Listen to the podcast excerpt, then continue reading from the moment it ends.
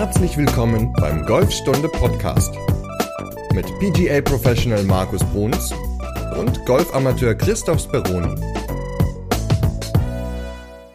Folge 134. Heute dreht sich alles um Golfbälle, insbesondere auch Rangebälle. Moin Markus. Genau, moin Chris. Ja, auch da zu dem Thema hat uns ja vor einiger Zeit eine eine Frage erreicht und deswegen dachten wir natürlich, äh, widmen wir eine Folge dem Thema Bälle. Wobei es geht jetzt mehr so um, um Range-Bälle und den Unterschied zum eigenen Ball und worauf kann ich denn achten oder wie sind die Unterschiede? Und ja, deswegen reden wir heute in Folge 134 da mal drüber, über das Thema Bälle. Und bevor wir das tun, du warst ja mal wieder auf dem Golfplatz, habe ich gehört. Ja, ich habe mal ein neues Loch gespielt letzte Woche mit einem Schüler und ich finde es ja immer ganz interessant, wenn, wenn Schüler kommen und sagen, ja, auf der Runde lief das, ich sage jetzt mal bei neun Loch, so vier, fünf Loch lief es richtig gut und dann irgendwie habe ich dann so einen Einbruch gehabt und ja, weiß ich auch nicht und habe meinen Schwung verloren und Mittwoch ging es mir genauso. Also ich habe da so richtig mal mitgefühlt. Ich habe fünf Loch echt richtig gutes Golf gespielt und dann ging es irgendwie bergab. Dann äh, ist es am Ende nur noch eine Paarrunde geworden, was für viele ja gut war. Aber nach fünf Loch lag ich vier unter Paar und habe damit Boogie Boogie Double Boogie aufgehört. Und irgendwie kam es ganz, also war ganz komisch. Ich habe mir dann Gedanken gemacht und was wäre, wenn ich jetzt so eine RPR-Runde angemeldet hätte, weil das darf ich ja als Pro. Ich darf mir auch ein, Spiel, ein Handicap erspielen inzwischen ähm, was wäre denn jetzt gewesen, wie wäre mein Handicap, eigentlich total bescheuerte Gedanken, wo ich immer so sage, ja, mach dir darüber keinen Kopf, hör auf zu zählen und denk nicht über das Handicap nach, sondern spiel. Aber irgendwie kam das, weil alles so gut lief, kam das so alles im Kopf und dann war aber so dieser, ja, die Konzentration war dann weg, weil ich dann so das Gefühl hatte, ja, das läuft ja sowieso alles ganz gut und ähm, jetzt brauche ich nicht mehr so viel nachdenken. Och ja, mein Boogie ist jetzt nicht so weiter dramatisch, aber damit Boogie, Double Boogie auch noch aufzuhören, das war dann echt katastrophal und deswegen habe ich so, ja, mal so mitgefühlt, wie sich viele unserer Hörer vielleicht fühlen oder auch viele Golfer allgemein, dass wenn es mal läuft, man nachlässt und es dann nicht mehr läuft. Deswegen ist es immer wichtig, volle Konzentration auf jeden einzelnen Schlag. Nie denken, was wäre, wenn und oh, die letzten drei Löcher, die sind ja gar nicht so schwer, da kann man ja vielleicht noch mal ein paar spielen oder vielleicht sogar ein Birdie oder so sondern echt bis zum letzten Schlag voll konzentriert sein, weil es kann so viel passieren auf so einer Runde. Und äh, ja, dann geht es halt auch mal in die Hose.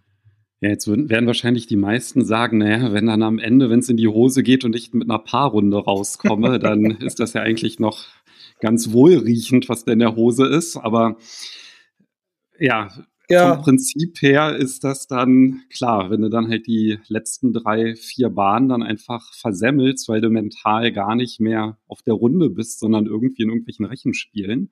Hätte ich gar nicht gedacht, dass dir das auch nochmal passiert, du so als Gefühlsmensch. Ja, total bescheuert. Keine Ahnung, was da los war im Hirn, aber ja, es passiert. Ja, auch mir. Ich bin ja auch so der Mega-Zerdenker auf dem Golfplatz. Also mir fällt es ja wirklich schwer, einfach mich so aufs Spiel einzulassen und nicht an irgendwelche Sachen nochmal. Ist mir halt auch nochmal auf der Reise auch aufgefallen, als ich da auf dem Ryder Cup Platz war, um es nochmal zu erwähnen, lieber Markus. Ne? Danke. Ne? Du freust dich ja jedes Mal mit mir, wenn ich dir erzähle, dass ich da war. Ja, sehr. Ja, jedenfalls da ging es mir dann halt auch so, dass ich da auch irgendwie über alles Mögliche nachgedacht habe und im Gegensatz zu dem kleinen Neudenlochplatz da in Palermo, da war ich dann auch irgendwie so ganz entspannt, habe über, überhaupt nicht über Technik nachgedacht. Da lief das dann halt gut und oh, das ist dann halt so furchtbar. Ne? Da kommt man auch manchmal gar nicht mehr so richtig raus. Ja, ja, man muss da irgendwie eine Lösung finden und da wieder rauszukommen, sich wieder voll zu konzentrieren. Und das ist immer gar nicht so einfach. Aber gut, ich wollte einfach mal meine Erfahrungen mit unseren Hörern teilen und äh, auch sagen, dass bei mir nicht immer alles hundertprozentig äh, läuft. Deswegen, wie gesagt, bis zum letzten Schlag muss man sich voll konzentrieren und äh, mhm. immer bei der Sache bleiben, damit man auch am Ende sich noch unterspielt oder zumindest vielleicht noch puffert oder sonstiges. Also ja, deswegen bis zum letzten Schlag volle Konzentration. Ja, jedenfalls sich dann idealerweise dann vom Ergebnis überraschen lassen, was man dann gespielt hat und nicht schon vorher drüber nachdenken. Ne? Ansonsten ja. bist du dann halt ja, in einer anderen Welt. Aber gut, manchmal sind so Gedanken halt da und dann, ja, es ist halt sehr, sehr schwer, da wieder rauszukommen, wieder sein Spiel zu finden. idealerweise hätte man sagen können oder hätte ich sagen können, Mensch, ich schlage jetzt mal nur mit dem Eisen ab und nicht mit dem Driver, um einfach ins Spiel wieder reinzukommen. Aber irgendwie wollte ich dann doch noch am letzten Loch den Driver nehmen, weil er auch die ganze Zeit gut funktioniert hat. Und ja, und der hat dann da nicht so gefunzt und äh, dann kam halt das Double Bogey raus. Und da habe ich mich auch selbst geärgert, dass ich nicht einfach meine innere Stimme gehört habe und gesagt habe, okay, komm, nimmst jetzt hier ein Eisen 5 oder ein Eisen 4, schlägst das die Bahn runter und ähm, dann den zweiten ein bisschen länger ins Grün. Aber nein, ich musste ja den Driver nehmen und das war halt auch eine Fehlentscheidung. Aber gut, daraus lernt man halt immer wieder aus diesen Fehlentscheidungen. Und beim nächsten Mal wird es dann ja ein Eisen 4 oder ein Eisen 5 werden. Siehst du, da haben wir es ja doch auf die innere Stimme hören. Ja, aber man muss drauf hören, man muss es machen.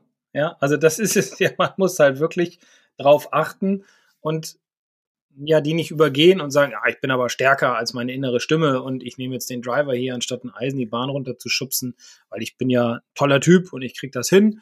Ja, kriegt man nicht in dem Moment, da muss man wirklich sein Ego irgendwo beiseite schieben damit es dann auch richtig funzt und der Ball halt, äh, ja, doch gut noch spielbar ist. Hier siehst du bei mir auf dem Markus Simone Platz, was genau umgekehrt, habe ich die Front Nein echt nicht gut gespielt. Und dann habe ich dann gesagt, okay, jetzt hole ich einfach den Driver raus, obwohl ich davor auch mal gesagt habe, oh, mit dem, weiß ich nicht, fühle ich mich nicht ganz so sicher. Und dann war das dann halt so, dass es voll gut mit dem lief und meine Mitspieler, die haben sich so gewundert, ja, warum schlägst du nicht immer mit dem Driver? Deine Fehlschläge, die sind 80 Meter länger als mit deinem Hybrid und so. Und ich habe die eigentlich auch fast alle wirklich gut auf die Bahn bekommen. Und das war dann halt auch so ganz witzig. Da war es genau umgekehrt bei mir, dass ich halt irgendwie Lust auf den Driver hatte, aber irgendwie mein Kopf mir so gesagt hat, ja, nee, geh mal lieber auf Nummer sicher.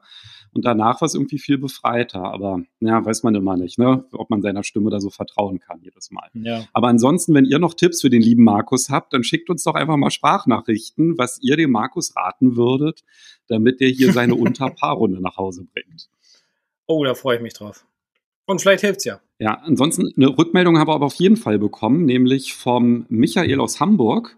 Der hat uns noch ein ganz nettes Feedback gegeben zu der Folge mit dem Trainingsplan für Anfänger.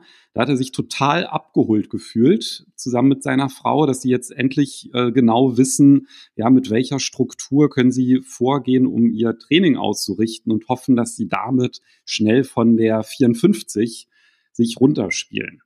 Cool. Ja, das war auch eine gute Folge. Und ähm, ja, wenn es hilft, klasse. Und wenn man darauf achtet und das immer so weiter durchzieht, diese Ideen, und vielleicht bringt man auch noch eigene Ideen rein, dann hat man jetzt so einen Anstoß durch die Folge bekommen, auch sein Training besser zu strukturieren. Und strukturiertes Training bringt halt dann doch eine ganze Menge, um ja besser auf dem Platz spielen zu können, um seinen Handicap verbessern zu können. Oder vielleicht auch nicht nur das Handicap, sondern einfach auch um bessere Schläge zu machen. Ja, und neben dem Feedback vom Michael hat uns noch der Michi geschrieben. Ist noch mal jemand anderes. Also kein Klaus ja kein Klaus und wir sind jetzt nicht vom Michael auf den Michi umgeswitcht, sondern das waren zwei separate Nachrichten. Und zwar hat uns der Michi eine Mail geschrieben. Er hat nämlich eine ganz spezielle Frage zum Thema Golfbälle. Und zwar ist ihm aufgefallen, dass auf der Driving Range die Qualität der Bälle manchmal sehr stark sich unterscheidet. Und da fragt er sich natürlich, naja, was ist denn jetzt da so der Unterschied, wenn ich da mit so einem abgewetzten Ball spiele und halt auch gerade so zum Thema Distanzen, hat das ja schon eine größere Auswirkung. Und er würde sich halt freuen, wenn wir das Thema mal ansprechen würden, was so ja die Qualität des Balles auf der Range auch im Training und natürlich dann ja erweitern das Thema jetzt auch noch so ein bisschen auf dem Platz, was da so der Faktor Ball für Unterschiede machen kann. Was ist denn der schlechteste Range-Ball, den du mal so aus dem Automaten bekommen hast? So, also von der Durchschnittsqualität. Also was ist so für dich so ein Horror, wenn du einen Eimer Bälle ziehst? Wenn alle Range, also was heißt alle? Wenn die Range-Bälle unterschiedlich sind. ja, ne? Also ja, da gibt's ja, ich weiß gar nicht, ich müsste jetzt echt lange im Unterbewusstsein graben, wo, wo das mal war, aber da, da steckst du da irgendwie zwei Euro in Automaten, kriegst nur 15 Bälle raus und diese 15 Bälle sind von allen möglichen Herstellern sind irgendwie orange, sind dunkelgelb, sind ähm, hart, sind weich, sind aufgeplatzt, sind gerissen, ähm, haben die Farbe verloren, sind also gefühlt schon zehn Jahre in diesem Ding drin, im Automaten drin. Und dann stehst du davor und denkst dir, Alter, das für zwei Euro jetzt. Ja, und dann sind es nur 15 Bälle. Dann willst mit, nach 15 Bällen habe ich mich gerade mal so, so bis zum Eisen 9 hochgearbeitet. Ähm, das ist, glaube ich, so das Schlimmste, was mir je passiert ist. Ansonsten, gut, es gibt natürlich auch das krasse Gegenteil, wo dann halt die schöne Ballpyramide steht. Ähm, da waren dann, glaube ich, Tailor-Made Tourbälle aufgebaut und das ist dann natürlich schon wieder ganz geil. Ja, klar, da kostet das Greenfield dann noch ein paar Euro mehr. Aber ich finde immer, ein Golfclub sollte spätestens alle zwei Jahre seine Range-Bälle wechseln, austauschen, um einfach auch den Mitgliedern einen ja, etwas zu bieten und auch vor allem den Greenfee-Spielern, weil ich finde, an so einer Driving Range hängt ja doch eine ganze Menge. Ich finde es immer wichtig, eine gute Driving Range zu haben, weil das ist so häufig das, was heißt häufig, ist eigentlich immer das Zweite, was ein Spieler, was vor allem ein Greenfee-Spieler sieht. Also nach dem Clubhaus mit Rezeption kommt das zweite dann äh, die Driving Range, weil 90 Prozent der Leute gehen halt auf die Driving Range, bevor sie auf eine Runde gehen. Und deswegen finde ich, dazu gehört also ja saubere Driving Range, ordentliche Driving Range, ein bisschen Angebote irgendwie ähm, und vor allem aber auch gute Range-Bälle, die wie gesagt alle circa alle zwei Jahre ausgetauscht werden, um halt einfach noch dem Spieler ein bisschen das Gefühl von Länge und äh, ja Genauigkeit geben zu können. Was ist denn da vor allem das Problem, wenn man unterschiedliche Bälle hat? Die fliegen einfach dann auch unterschiedlich weit, ne? je nachdem, wenn die anders konstruiert sind. Was ist denn da so, also wenn ich jetzt da so einen ganz abgenudelten One-Piece-Ball habe, da haben wir jetzt im Grunde schon so einen ersten Begriff gerade genannt, und ich jetzt so einen richtig hochwertigen habe oder vielleicht sogar eine eigene. Ne? Manchmal hat, vermischen sich ja auch die Range-Bälle mit irgendwie Bällen, die irgendwie auf der Range landen und dann irgendwie den Weg in den Eimer finden oder in den Ballautomaten. Ja.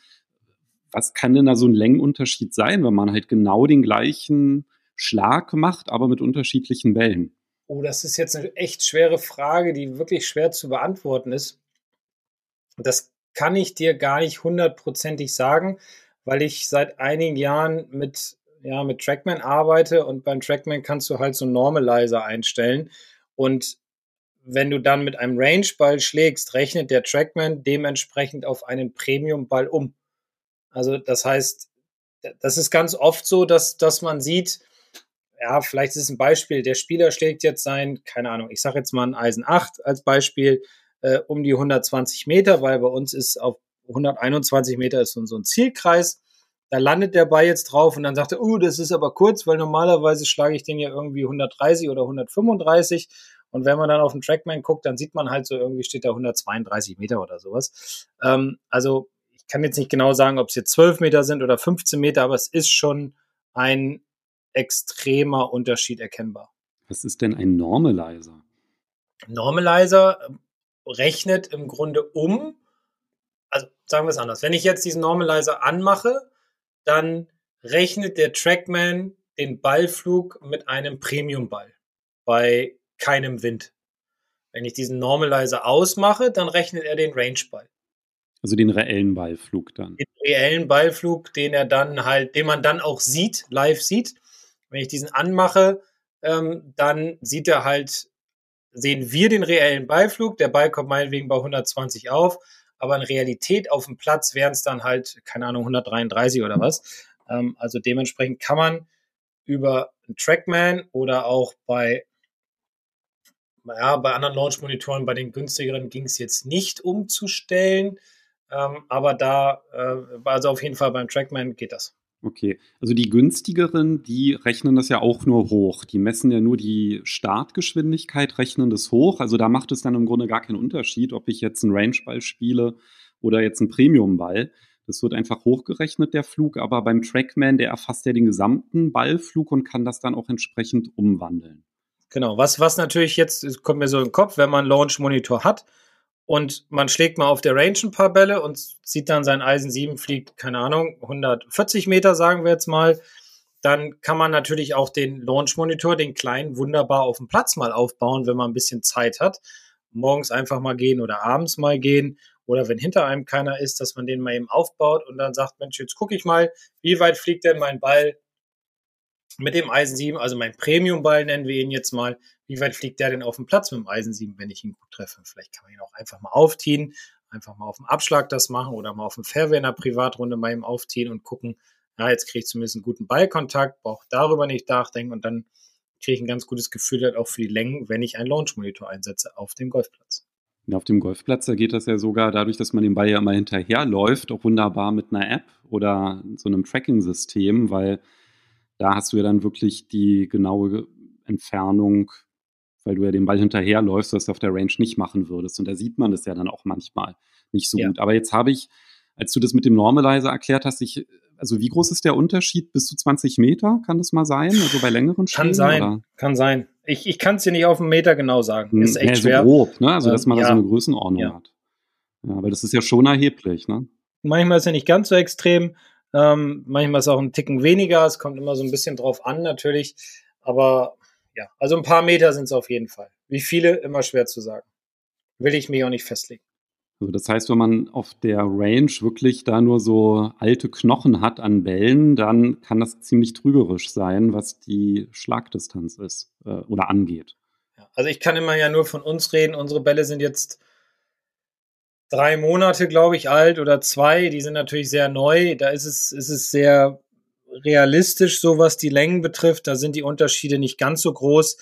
Aber ich sag mal, wenn nach zwei Jahren bei uns die Bälle ausgetauscht werden, also ich glaube dann schon, dass der Unterschied größer wird, weil natürlich die Range-Bälle extremst viel geschlagen werden und dementsprechend verlieren die natürlich auch irgendwann an Länge, ja, weil sie natürlich abgenudelt sind. Immer das Gegenschlagen, das kostet natürlich irgendwie den Ball auch ja, Energie und Kraft und dementsprechend lässt er irgendwann nach auf der Range gibt es ja im Grunde zwei Aspekte. Ne? Das eine ist, welches Ballmodell generell verwendet wird. Und dann ist halt noch die Frage, wie abgenudelt die sind.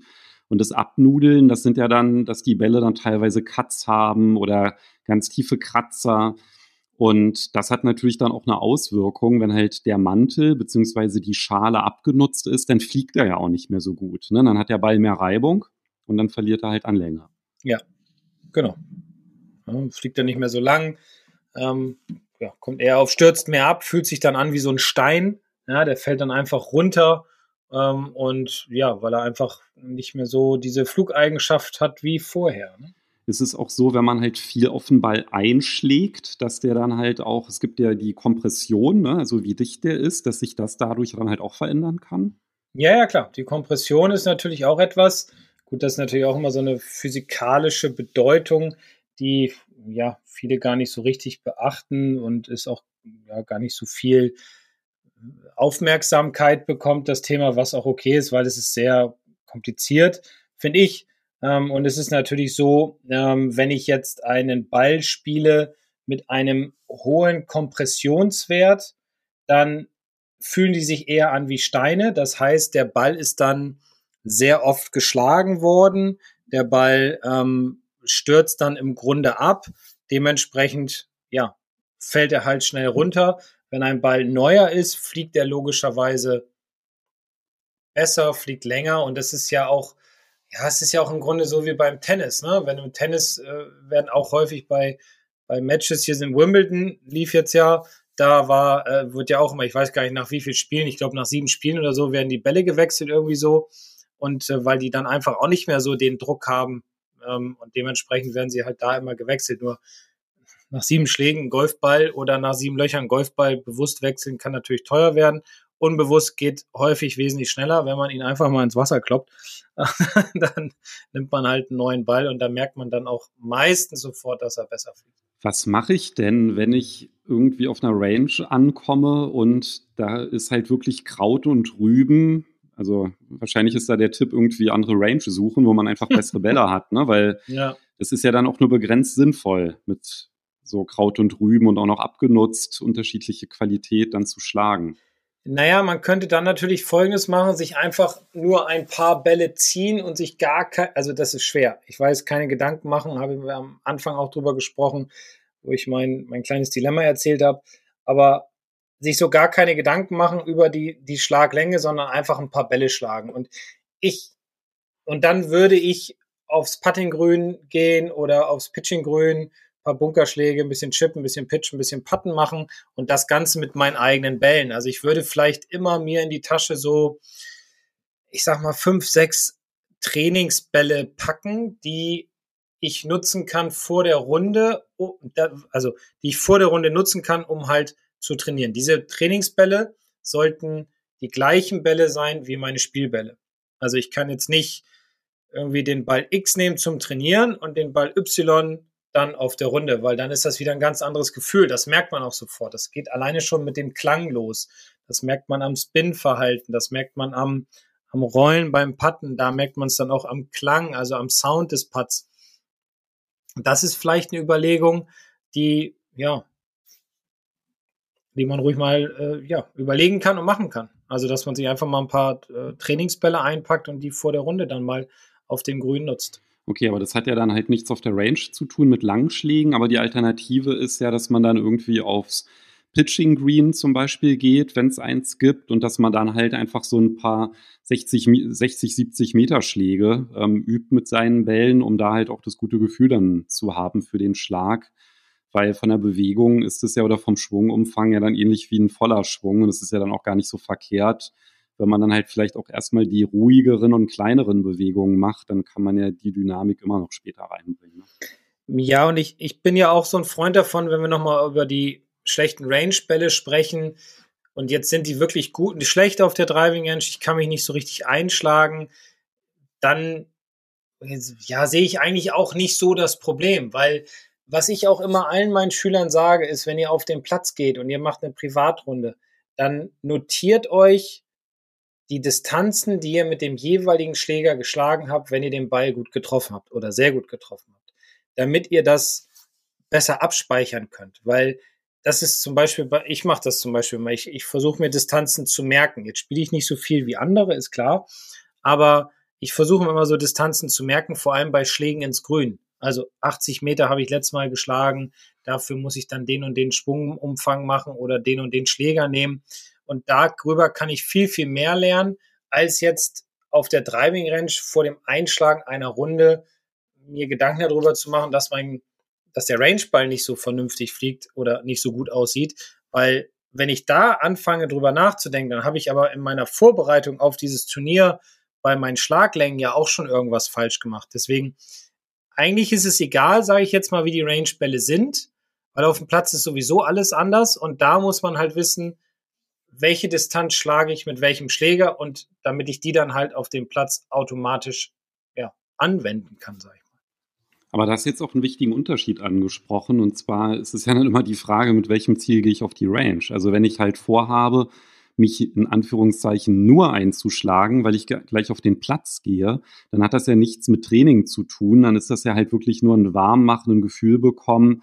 Und da gebe ich dir halt total recht. Also zum Beispiel bei mir ist es so, leider mein Heimatclub, der hat auch richtig schlechte Range-Bälle, also auch so gemischt und keine gute Qualität und auch selber die Range. Also ich weiß auch nicht, was die da machen. Die legen dann immer die Linien für die Abschläge so, dass man halt wirklich dann auch oftmals einfach nur Divots hat und dann unter der Grasnaht abschlagen muss. Also das ist wirklich nicht eine Range, um dann Selbstvertrauen aufzubauen vor der Runde, da denke ich dann halt auch immer, ja, ist eigentlich scheißegal, Hauptsache, ich komme hier ein bisschen in die Bewegung rein.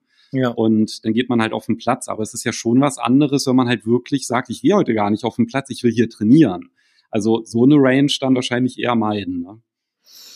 Ja, dann würde ich zum Training dann wirklich über einfach mal in der Umgebung gucken, wie sind denn die anderen Driving Ranges, wie sind denn da die Bälle, mich vielleicht vorher mal informieren, einfach mal am Wochenende hinfahren, mal gucken, einfach mal ein bisschen ausprobieren und gegebenenfalls sich dann halt da ein Range-Fee holen. Also es kommen auch viele jetzt zu uns, so wegen, weil wir haben jetzt so eine Trackman-Range seit einem Jahr, da kommen halt auch einige von auswärts, äh, holen sich dann so ein Range-Fee, schlagen Bälle, nutzen den Trackman, können darüber natürlich ihre Distanzen ganz gut abmessen, aber wenn man die Möglichkeit nicht hat, in einen Golfclub zu fahren mit einer Trackman Range, dann sollte man sich einen Golfplatz suchen, der eine gute Range hat, mit guten Bällen, relativ neuen Bällen.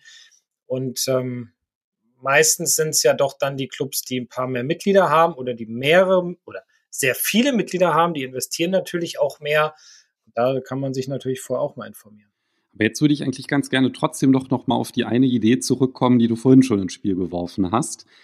Wenn jetzt der nächste Platz ziemlich weit weg ist und das jetzt wirklich keine Option ist, irgendwie dann irgendwie eine halbe Stunde länger zu fahren, ja, um dann irgendwie zu trainieren, dann ist es ja doch gar nicht so schlecht, dass man dann halt vielleicht so am Abend auf den Platz geht und dann halt auch vielleicht einfach mehrere Bälle spielt, auf, einfach auf dem Platz, ne, um dann halt auch da ein bisschen beim Thema Schlaglänge halt zu sehen, äh, wie weit fliegen die, wenn ich die denn gut treffe, weil ich glaube, das ist ja ein Faktor, den ganz, ganz viele Anfänger unterschätzen. Ich habe dann halt auch immer gedacht, oh ja, der Ball ist scheiße. Naja, klar, wenn ich die dann halt irgendwie toppe, dann fühlen die sich halt doof an. Und wenn ich den halt mal satt treffe, dann denke ich, oh, das ist aber ein toller Ball gewesen. Ja.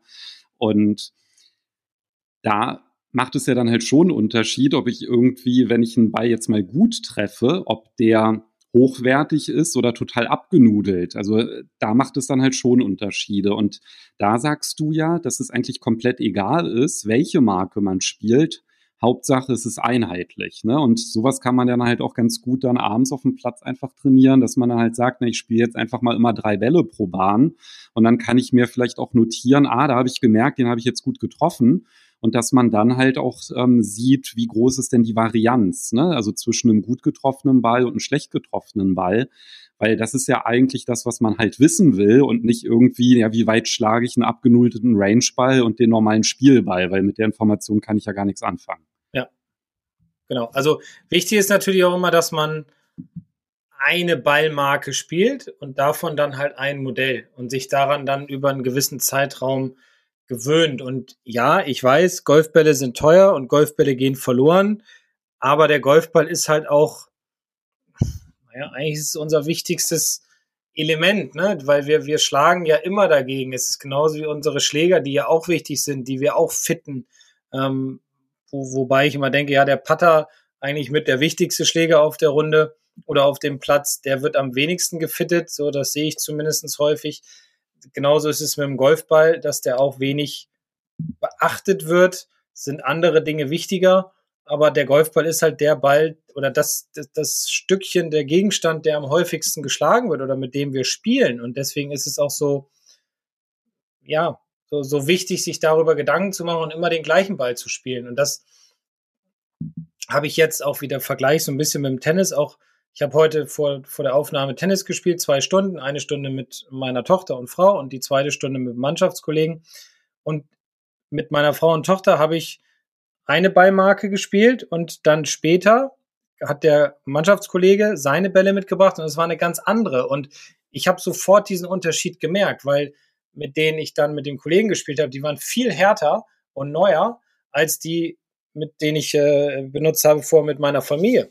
Und da habe ich schon krass den Unterschied gemerkt. Ne? Da, muss, da musste ich schneller reagieren bei dem schnelleren Ball, bei dem härteren Ball, weil der natürlich auch schneller zurückkam als bei dem anderen, der ein bisschen weicher war. Also das merkt man auch schon beim Golf oder beim Tennis und beim Golf merkt man es natürlich auch daran, wie fliegt mein Ball, wie ist das Rollverhalten beim Putten, wie ist der Spin beim Putten und das merkt man, wenn man sich mal wirklich darauf konzentriert, auch während einer Runde, wenn man unterschiedliche Ballmarken oder unterschiedliche Ballmodelle einer Marke spielt, dann merkt man das ja auch. Deswegen, man muss sich irgendwann auf eine Marke und ein Modell halt einschießen. Da gibt es aber auch Tabellen im Internet, da gibt es, werden auch Ball-Fittings angeboten von Firmen. Also da sollte man sich wirklich mal mit beschäftigen und gucken, was passt denn zu meiner Spielstärke, was passt zu meinem Handicap, was passt zu meiner Schwunggeschwindigkeit. Und wenn man das so hat, dann kann man sich ja auch vielleicht mal erstmal nur drei Bälle kaufen und sagen, Mensch, jetzt probiere ich mal drei Bälle von der Marke X, dann probiere ich mal drei Bälle von Y und drei Bälle von dem. So, und mit denen gehe ich jetzt mal auf den Platz oder ich gehe mit dem mal aufs, aufs Puttinggrün und dann aufs Pitchinggrün und gucke einfach mal, wie ist das Spin-Verhalten, wie hören die sich an, wie fühlen die sich an und ja, wie, wie fliegt der Ball dann am Ende? Und darüber kann man es natürlich jetzt erstmal, das ist jetzt der ganz einfache Weg, erstmal herausfinden, welcher Ball passt zu meinem Spiel und welcher Ball würde mir helfen.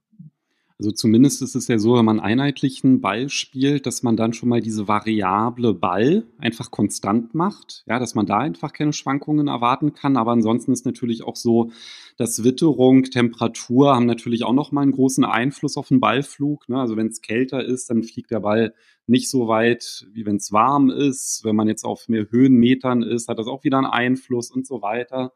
Wind, ob es trocken ist, ob es regnet, das sind ja auch nochmal alles Faktoren, die den Ballflug beeinflussen können. Aber ich finde, die Tipps, die du gegeben hast, die sollten nämlich hier helfen. Also Punkt eins ist, glaube ich, einen Launch-Monitor zum Beispiel zu verwenden, weil der rechnet den Ballflug hoch. Ja, dann muss man sich, verlässt man sich halt nicht aufs Auge, sondern das, was halt der Launch-Monitor anzeigt. Das ist natürlich bei günstigeren halt auch schon mal besser als gar keinen zu haben. Beim Trackman noch besser, wie ich jetzt gelernt habe. Da kann man ja dann halt sogar dazwischen ähm, variieren. Das ist aber natürlich preislich eine ganz andere Hausnummer. Also so ein Trackman vielleicht so Informationen so 20.000 oder? Ja, ja, ja. ja. ja. ja. Genau, und dann so ein einfacher Launch-Monitor kriegt man schon so unter 650, verlinke ich auch nochmal. Also wenn man schlechte Range-Bälle hat und Längen trainieren will, dann wäre das zumindest eine Option, dass man einfach mit dem Launch-Monitor arbeitet. Ansonsten abends einfach auf den Platz gehen, mehrere Bälle spielen und da dann einfach lasern, das notieren oder mit einer App arbeiten, den Schlag dann im Grunde protokollieren, dann nachträglich auswerten. Das ist halt alles, was hilft, um halt ein besseres Gefühl zu bekommen die Längen zu ermitteln und dann vielleicht aber auch noch notieren, wie waren denn die Witterungsbedingungen, wenn man jetzt zum Beispiel auf dem Platz war, weil das macht natürlich dann auch nochmal einen Unterschied. Und ja, so kann man sich dann halt Stück für Stück ein Gefühl erarbeiten, selbst wenn die Range-Bälle im eigenen Club jetzt nicht die besten sind. Ja. Auf dem Platz kriegt man das beste Gefühl, sich da die Daten notieren oder die Distanzen notieren und dann, ja, findet man erstmal seinen Ball raus und dann legt man auch nicht mehr ganz so viel Wert wenn man weiß, wie weit man so schlägt, mit welchem Schläger auf die Bälle auf der Range. Wie gesagt, das ist natürlich auch immer von Club zu Club unterschiedlich. Die einen investieren mehr Geld, die anderen investieren gar nichts. Ja, da muss man dann auch gucken, wo ist eine Driving Range, die gut ist, die gut aufgebaut ist, die mir was bieten kann, die gute Range-Bälle hat und dann sonst zur Not da halt. Ja, Im Zweifel immer nach Sieke, ne? Gerne. Kommt gerne vorbei. Meldet euch vorher und dann, ja, geht's los. Worüber reden wir dann in Folge 135? In Folge 135 geht's um kurze Schläge aus dem Rough, also um so Kurzspielsituationen, sage ich mal. Wie kann ich die angehen? Wie kann ich die meistern? Wie kriege ich den Ball aus dem Rough raus? Weil auch das war eine, ja, eine Hörerfrage, die uns erreicht hat. Und darüber wollen wir dann in Folge 135 reden. Finde ich ein ganz cooles Thema, weil auch die Plätze mehr um die Grüns herum das Rough halt schön fett lassen. Der Ball verschwindet teilweise drin und dann ja, kommt häufig die Frage, wie komme ich denn da wieder raus? Ja, Schläger aufs Rough, das klingt doch nach was, was man immer gut gebrauchen kann. Ja, genau. Deswegen sprechen wir darüber in Folge 135. Genau, bis nächste Woche dann. Macht's gut und bleibt alle schön gesund. Tschüss. Ciao.